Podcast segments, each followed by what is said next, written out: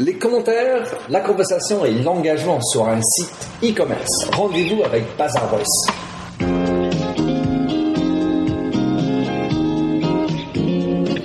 Hello, bonjour et bienvenue sur l'émission radio Minter Dialogue, l'édition numéro 27. Je suis Minter Dial, votre compère pour cette émission radio téléchargeable, autrement dit un podcast.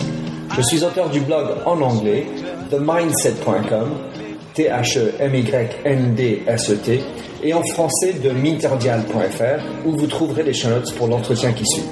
Voici donc un nouvel entretien dans la série de personnages dans l'Internet en France.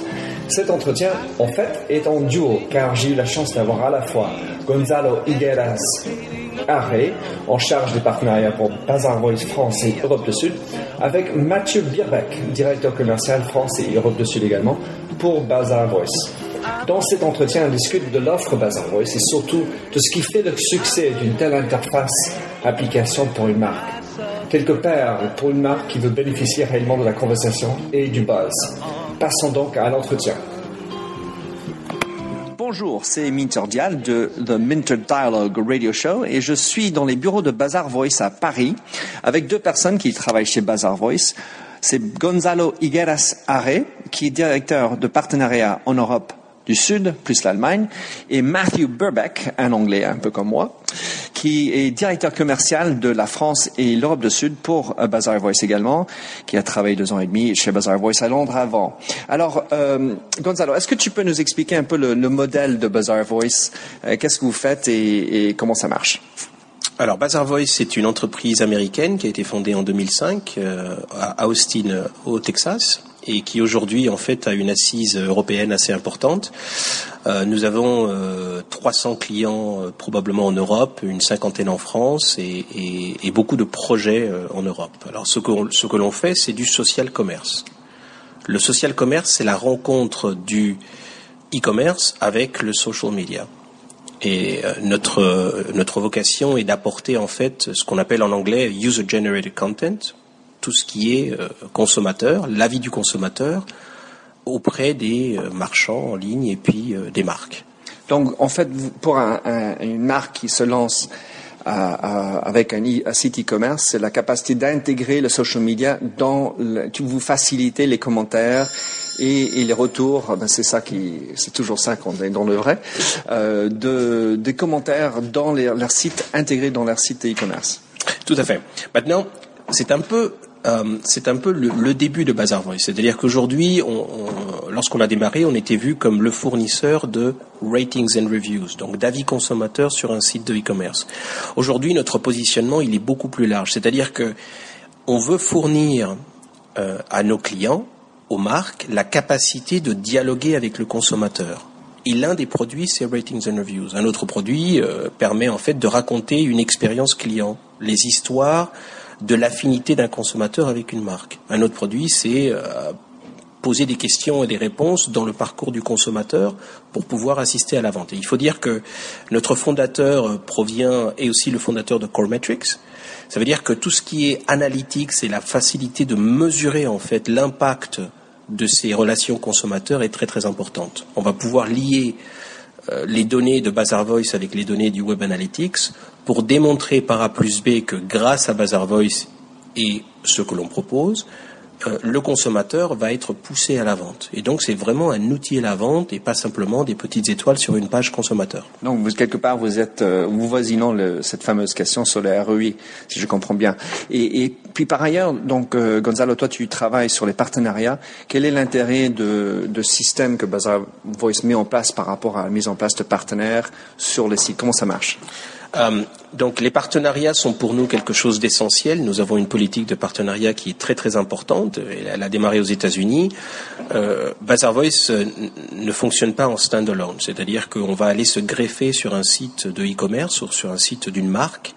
Et donc euh, ce que l'on ce que l'on démontre, c'est que euh, on a beaucoup d'intégration possible avec les systèmes qui sont en place et avec la plupart des fournisseurs dans le domaine du e-commerce le, le, fait de pouvoir s'intégrer à une plateforme de e-commerce existante, quelle qu'elle soit, ou un ESP en particulier, ou un système de recommandation ou à des web analytics euh, d'importance, euh, c'est très important de pouvoir le faire. Donc nous gérons ce type d'intégration et en même temps on écrit des histoires dans le monde du social commerce avec ses partenaires. Donc donne-nous quelques exemples de partenaires euh, avec lesquels vous êtes liés. Euh, on a un partenariat très étroit, par exemple, avec une société qui s'appelle Ibris, qui est un, une plateforme de e-commerce allemande euh, ça marche très très bien. Sur le marché euh, allemand, ils sont en train de, faire un excellent travail. Ça ne veut pas dire qu'on n'a pas de partenariat avec d'autres plateformes de e-commerce, donc bien sûr ATG, euh, IBM, Magento, bref, toutes les plateformes passent, passent par les partenariats. dans le côté ESP, donc Email Service Providers, pareil, on a un partenariat qui fonctionne très bien en Allemagne avec eCircle. Il y a des choses qui se font. Nous développons également des relations avec Email Vision sur la France. Euh, et ainsi de suite. Ensuite, les histoires des partenaires dépendent de l'affinité, dépendent des clients que nous avons en commun. Le but vraiment de ces partenariats, c'est aussi de fournir un service de qualité. Si nous avons un client commun, il est fort logique que, avec un ESP en particulier, que nous soyons en mesure de travailler ensemble pour le bien du client. Alors, euh, le, principal, c'est l'e-commerce, mais est-ce que vous êtes aussi à la recherche, enfin, vous êtes vous avez des, offres pour des, sites qui sont juste des sites basiques également Et si oui, quelle est la part que ça représente pour votre business? Alors, site basique, oui, à condition qu'il y ait des marques, euh, des, marques à forte valeur ajoutée. Un exemple, euh, une des capacités de Bazar Voice, c'est de mettre en relation, dans un contexte B2B, euh, le constructeur ou le fabricant avec ses distributeurs. Euh, on a un exemple assez intéressant, euh, qui, est un exemple aux États-Unis, qui, permet en fait aux consommateurs euh, d'aller rédiger des avis sur des produits Samsung. et donc ces, produits sont ensuite syndiqués sur les sites des différents distributeurs dans lesquels on commercialise les produits Samsung. C'est vraiment une relation B2B qui est très intéressante, qui permet aux consommateurs quelque part d'avoir des avis, euh, mais l'intérêt de la chose, c'est que c'est le constructeur en fait qui finance cette initiative pour ensuite la redistribuer auprès des, revendeurs de ces produits. Donc ça, clairement, c'est pour une marque quelque chose d'assez intéressant. Et la raison pour laquelle ça marche, euh, c'est parce que euh, je pense que les marques sont conscientes que la publicité n'a pas l'effet d'avant, que le consommateur est réticent par défaut les messages des constructeurs et que par contre le, social commerce et les avis consommateurs apportent une richesse supplémentaire euh, à ces marques. Euh, il faut dire aussi qu'il y a des impacts très importants sur tout ce qui est SEO euh, en termes de richesse de contenu. L'optimisation de, recherche par la en ligne, SEO. Bon, euh, Matthew Burbeck, alors, euh, quelques questions pour toi. donc, toi, tu t'occupes de directeur commercial pour la France et l'Europe du Sud. Est-ce que tu peux nous parler de, quelques sites ou de quelques marques avec lesquelles vous avez travaillé ou vous avez un vrai succès et dis-nous un peu comment ça marche? Oui, bien sûr. Donc, euh, nous avons euh, des clients ici en France dans plusieurs secteurs, euh, dans l'électroménager et la high-tech. On a euh, Darty, Boulanger, par exemple, qui marche très bien. Si vous allez sur un produit chez Boulanger, vous avez la possibilité de filtrer les avis par un aspect profil d'une personne ou bien par un mot-clé. Ça, c'est quelque chose de très intéressant parce que les informations dans ces avis sont très pertinents pour un client en train de rechercher un, nouveau produit en ligne. Dans, euh, dans la beauté, euh, nous travaillons également avec, avec Sephora, euh, qui fait exactement la même chose sur ses produits, mais plutôt au niveau de, de type de peau, de couleur de yeux, etc. des choses très importantes pour quelqu'un qui va acheter de maquillage. Donc euh, c'est quelque chose où je viens sur le site, je cherche un produit et en fonction de la catégorie, ensuite vous êtes capable d'agglomérer les commentaires autour. C'est comme ça que ça marche? Évidemment, c'est tout. Pour, un produit, si vous avez par exemple 200 avis sur un produit, un consommateur va lire entre 8 et 12 avis afin de, avant, de réaliser un achat. Donc ça veut dire que euh, si les, les, les 8 premiers avis, derniers avis sont sont pas les plus pertinents, euh, il y a probablement qu'ils vont et passer ailleurs. Donc l'intérêt, c'est de trouver des informations qui sont plus pertinentes pour chaque consommateur. Et ça pourrait se faire en utilisant les filtres de mots-clés, des filtres de euh, attributs profil comme discuté. Alors quand vous êtes avec Sephora ou, vos autres euh, boulangers, comment est-ce que vous évaluez le succès ensemble? Parce qu'ils ont forcément un contrat qui est mis en place, des objectifs. Comment, comment vous arrivez à dire que c'est un succès? Certainement nous mesurer euh, euh, mesurons ensemble plusieurs axes, euh, y compris le référencement naturel, donc, dont Gonzalo vient de parler, mais également le taux de transformation sur le site, le panier moyen, et aussi l'engagement du client, donc le temps passé sur le site, mais aussi le nombre de pages vues par, au moyen d'un client, et, etc. Donc il y a plusieurs KPI qu'on regarde prochainement avec les intégrations comme euh, avec euh, Google Analytics, euh, Omniture ou Cometrix, qu'on fait des intégrations afin de regarder l'impact et mesurer très clairement l'impact de notre solution. Donc, il y a, en amont, il y a un travail de benchmarking avant de l'intégration de Bazaar Voice, de voir où ils s'en sont et quel est l'impact de l'intégration de Bazaar par la suite, c'est ça? Tout à fait. Donc, on fait du benchmarking aussi en interne pour chaque secteur d'activité. Donc, euh, avec notre, notre solution, il y a un service qui s'appelle un responsable succès client. Cette personne euh, travaille avec à peu près quinzaine de, de comptes, euh, travaille ensemble avec nos clients afin de, de faire des, des, rapports de benchmarking euh, tous les trimestres pour voir dans quels axes euh, un client est plus fort, plus faible euh, que les autres dans ce secteur. Alors parlons de plus fort et plus faible. Vous avez des concurrents. Comment est-ce que vous vous positionnez par rapport aux concurrents? Quelle est le, la valeur ajoutée ou le, le les, les la partie du, le mieux par rapport à vos concurrents? Donc je, je pense qu'il y a trois points clés où nous sommes différenciants en comparaison avec nos concurrents. Premièrement, c'est l'expérience. Nous, nous travaillons avec plus de 1000 marques dans le monde. On a créé ce secteur d'activité à partir de, de 2005. Donc, on, ajoute au niveau de l'expérience et de nombre de fois qu'on a, qu'on a fait ce type d'intégration, d'implémentation, euh, nous apportons beaucoup de valeur à nos clients à, ce côté-là. Deuxièmement, c'est les services. Donc la, la, qualité des services et le, la profondeur de services que nous apportons euh, au niveau de, de, cette personne, le responsable succès client, qui donne les moyens, les, les, l'expérience qui sont nécessaires pour un client de réussir avec ce type d'intégration. Ce n'est pas tout simplement de mettre une technologie de d'avis client, de questions et réponses sur un site, qui veut dire que ça va réussir. Ça ne va pas garantir que vos clients vont s'attacher à la communauté et revenir vers le site pour l'utiliser. Donc l'idée, c'est de d'activer cette communauté euh, d'une façon très très profonde et euh, faire ces intégrations avec les réseaux sociaux, avec d'autres canaux à, à disposition de nos clients. Troisièmement, c'est l'analyse. Donc, nous avons un back office euh, très avancé qui s'appelle Workbench. Ça permet à nos clients de d'analyser les données et d'utiliser en interne afin de faire des, améliorations de des choses simples comme la description de produit qui manquait quelque chose ou bien les, les produits. On a vu par exemple euh, en Angleterre, Argos a changé 1000 produits récemment en utilisant uniquement les informations données par les clients euh, à travers les avis consommateurs.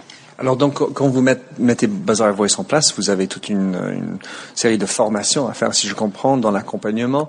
Et, comment est-ce que vous arrivez? Ça fait partie d'un contrat au total ou vous facturez la formation? Comment ça se passe? Donc c'est à sa partie de l'accompagnement, ça fait partie de la solution euh, globalement. Donc euh, nous sommes euh, au modèle SaaS donc ça veut dire qu'on n'offre pas uniquement la technologie, parce qu'on sait que la technologie seule ne marche pas. Donc euh, les formations viennent du responsable succès client pour euh, et, et c'est là en fait cette personne qui est le compte à jour à jour avec nos clients. Donc suite à l'implémentation, où il y a une équipe d'accompagnement pour faire la plupart du travail pour l'implémentation, euh, chacun de nos clients a un contact direct chez Bazar Voice s'ils ont des questions, si pour, euh, pour avoir les formations sur les outils à, leur disposition. Alors, par rapport à l'intégration, euh, donc je sais bien que vous êtes leader et, que ça marche bien, mais quelles, quelles sont les difficultés, les enjeux que vous rencontrez à l'intégration? Qu'est-ce qui fait que ça peut ne pas marcher aussi bien que vous le souhaitiez? Je pense que la plupart des difficultés euh, par euh, courant d'implémentation viennent des, ressources. Donc, chaque société a des, priorités euh, et certainement il y a un décalage entre la direction, les directeurs marketing et l'équipe technique qui ont beaucoup de projets à faire en même temps et c'est difficile pour eux de gérer au niveau de priorisation. Donc c'est là peut-être le décalage entre l'équipe technique et la direction euh, ou l'équipe marketing qui fait la les gros problématiques. Donc, un point clé, c'est d'intégrer, si je comprends bien, le DSI, le système d'information, en amont pour qu'ils comprennent bien euh, qu'est-ce qui est en train de se faire, quels sont les besoins pour les, on va dire, les acheter, pour les convaincre de, de passer du temps dans l'intégration technique.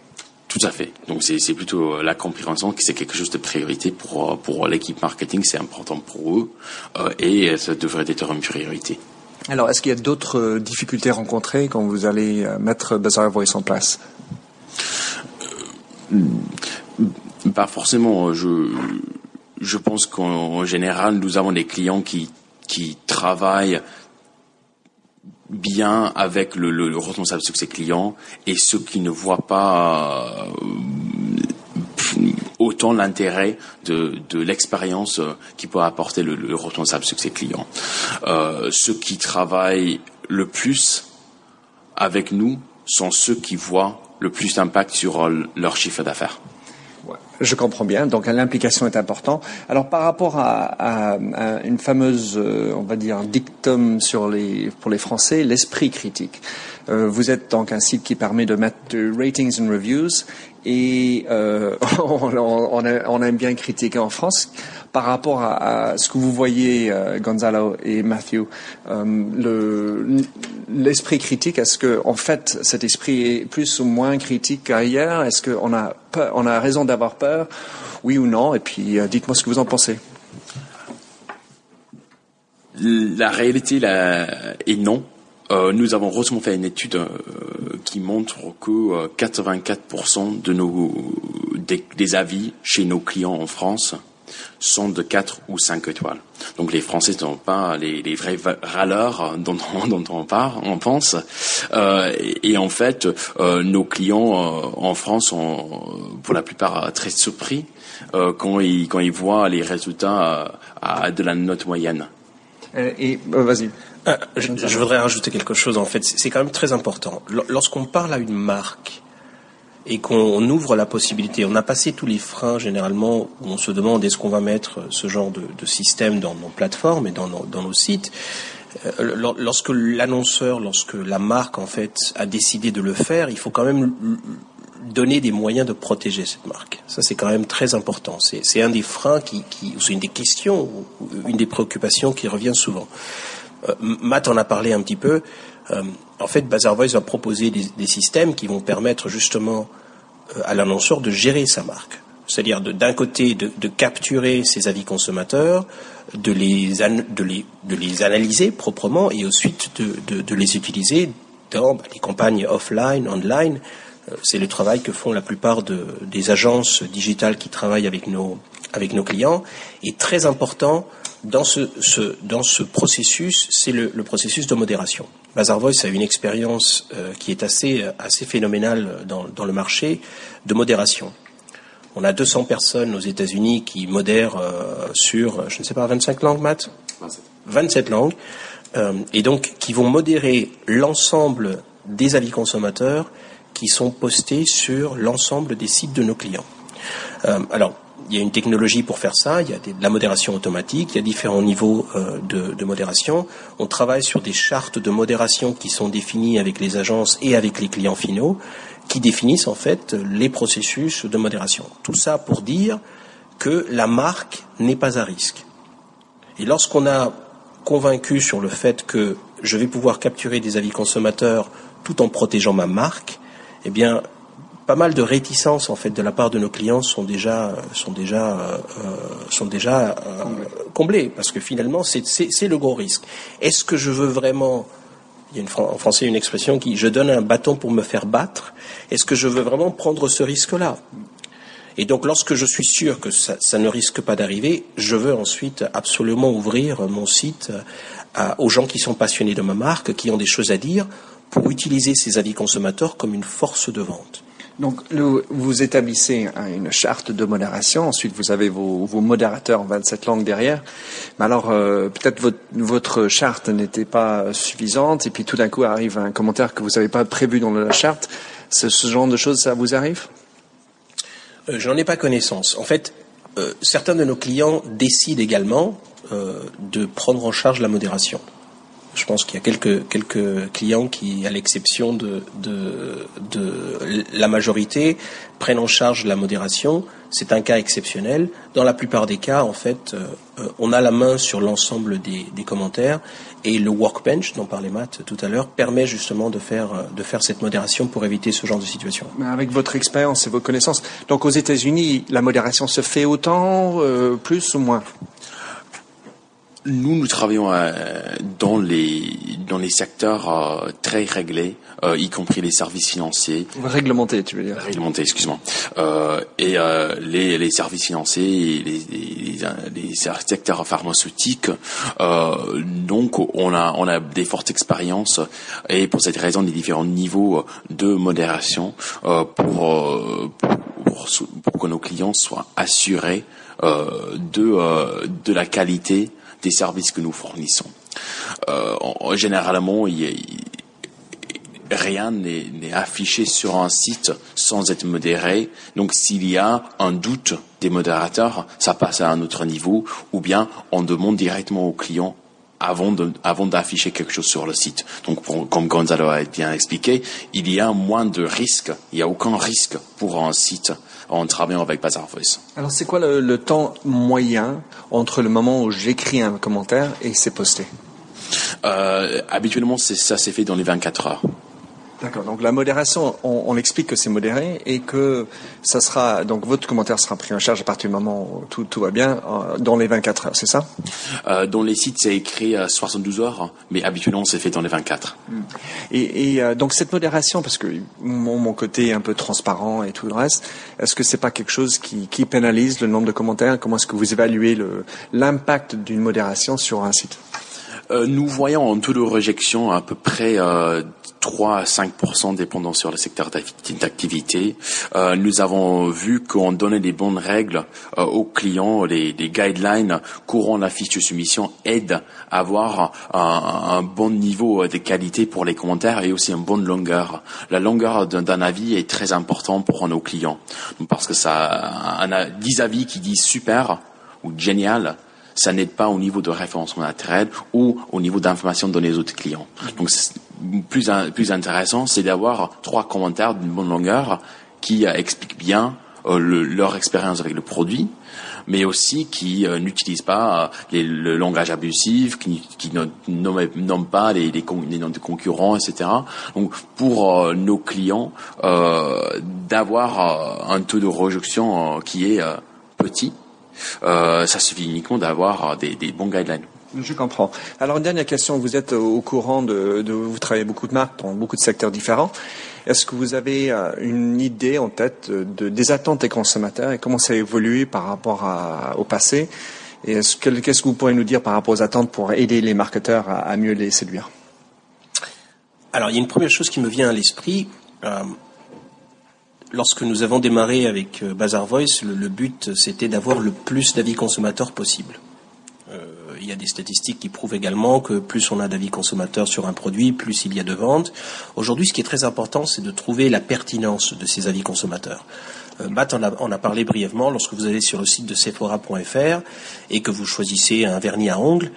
comment faire pour avoir des avis consommateurs par rapport à la couleur, par rapport à ma couleur de peau, ou la couleur de mes yeux?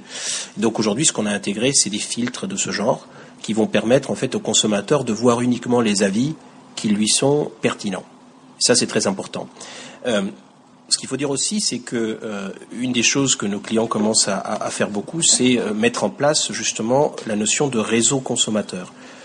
On a quelque chose qui s'appelle Active Profiles, qui permet finalement aux marques d'identifier ces consommateurs, surtout lorsqu'ils reviennent régulièrement sur les sites, les identifier pour leur donner euh, des badges, des badges du style euh, top euh, contributeur, 1000 contributeurs, mhm. essayer de l'identifier. Et ça devient extrêmement intéressant lorsque, dans certains des process que l'on propose à nos clients, lorsque on utilise ce réseau de consommateurs pour répondre aux questions-réponses d'autres consommateurs. Donc, en fait, c'est gérer une communauté de consommateurs indépendamment de la marque du distributeur ou du marchand. Mais ce qu'on pourrait dire, ça c'est une définition de la, du social commerce quelque part. Oui, absolument. C'est mettre les consommateurs en relation entre eux grâce à un dispositif qui est mis à disposition par le vendeur ou, par la marque. C'est quand même quelque chose d'assez remarquable lorsque vous arrivez à fidéliser, à fédérer une communauté de consommateurs qui vont vous aider à vendre. C'est quand même assez incroyable. Et on a beaucoup d'exemples sur notre site de case studies qui parlent de ce genre de, de ce genre d'exemple. Je mettrai ça dans le show notes. Matthew, est-ce que tu as, quelques commentaires là-dessus? Oui, nous, en fait, nous avons aperçu, euh, il y a beaucoup d'études qui ont constaté que euh, euh, les utilisateurs cherchent beaucoup plus que uniquement les informations données par une marque ou bien un distributeur à propos d'un produit. Donc, ils cherchent activement ce type de contenu généré par les utilisateurs.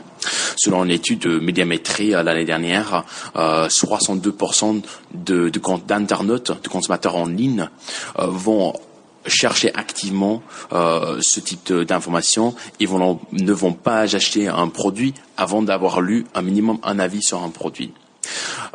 pour les jeunes, certainement, il y a une augmentation euh, récente de l'intérêt pour trouver des informations euh, sur les réseaux sociaux. En voyant, on voit que 15% euh, des internautes cherchent des informations produites sur les réseaux sociaux. Et nous, avons des développements euh, forts sur les réseaux sociaux. On vient de lancer un nouveau produit euh, qui permet des informations sur un site, d'être de remonter vers le site Facebook, mais aussi l'inverse, d'avoir des commentaires euh, rédigés sur Facebook qui remontent vers le site. Ça, ça doit être formidable. Alors, j'ai euh, juste envie de, clôturer. Euh, Matthew et Gonzalo, vous avez euh, écouté trois accents différents pendant cette, cette interview. Question, comment vous suivre sur, sur le net? Est-ce que vous avez un Twitter ou quelque chose comme ça? Je mettrai ça dans les show notes. Alors d'abord le, site bazarvoice.fr, donc B-A-Z-2-A-R-V-O-I-C-E.fr. Euh, on a un compte Twitter Bazarvoice également qui est un compte euh, international, euh, qui est un compte américain, pardon. Il y a aussi BV underscore INTL qui est le compte Twitter européen mais en plusieurs langues. Géré par l'Angleterre? Euh, géré par l'Angleterre, il y a plusieurs, euh, il y a plusieurs personnes euh, chez Bazar Voice qui s'en occupent, et puis bien sûr énormément de, de, de, case studies sur notre site, de cas clients qui peuvent être intéressants, et c'est la meilleure façon de se maintenir informé. Matthew, you're, you're online, tu as des présences en ligne?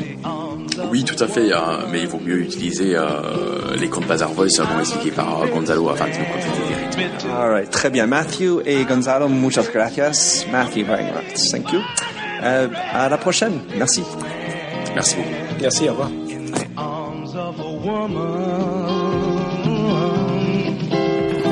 Alors, merci d'avoir écouté cette émission de Minter Dialogue avec l'équipe de Bazar Voice. Vous trouvez les show notes sur minterdial.fr. Vous pouvez également souscrire au show Minter Dialogue sur iTunes vous trouvez d'autres entretiens dans cette série d'hommes et de femmes de l'Internet en France, dont Thibault Lepelec, Viadeo Project Manager et fondateur de Meilleur Coiffeur, Cédric Giorgi de TechCrunch, Jacques Lord de Leroy Merlin, Vincent Ducré, conseiller Internet au gouvernement, ou encore Anne-Sophie Baudry, qui est désormais chez Facebook.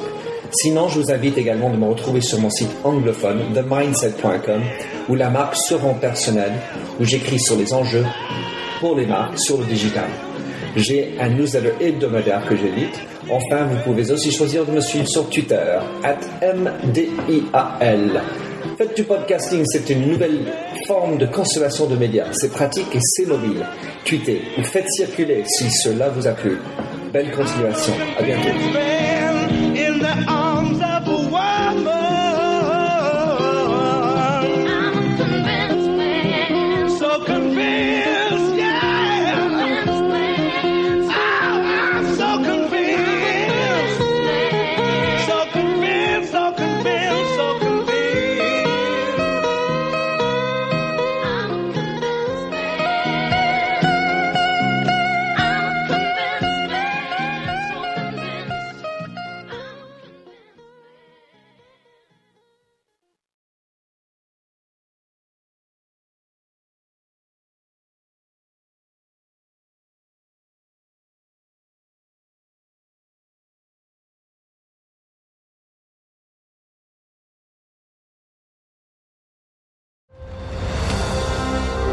I'm Ken Harbaugh, host of Warriors in Their Own Words, a podcast that presents the unvarnished, unsanitized truth of what we have asked of those who defend this nation.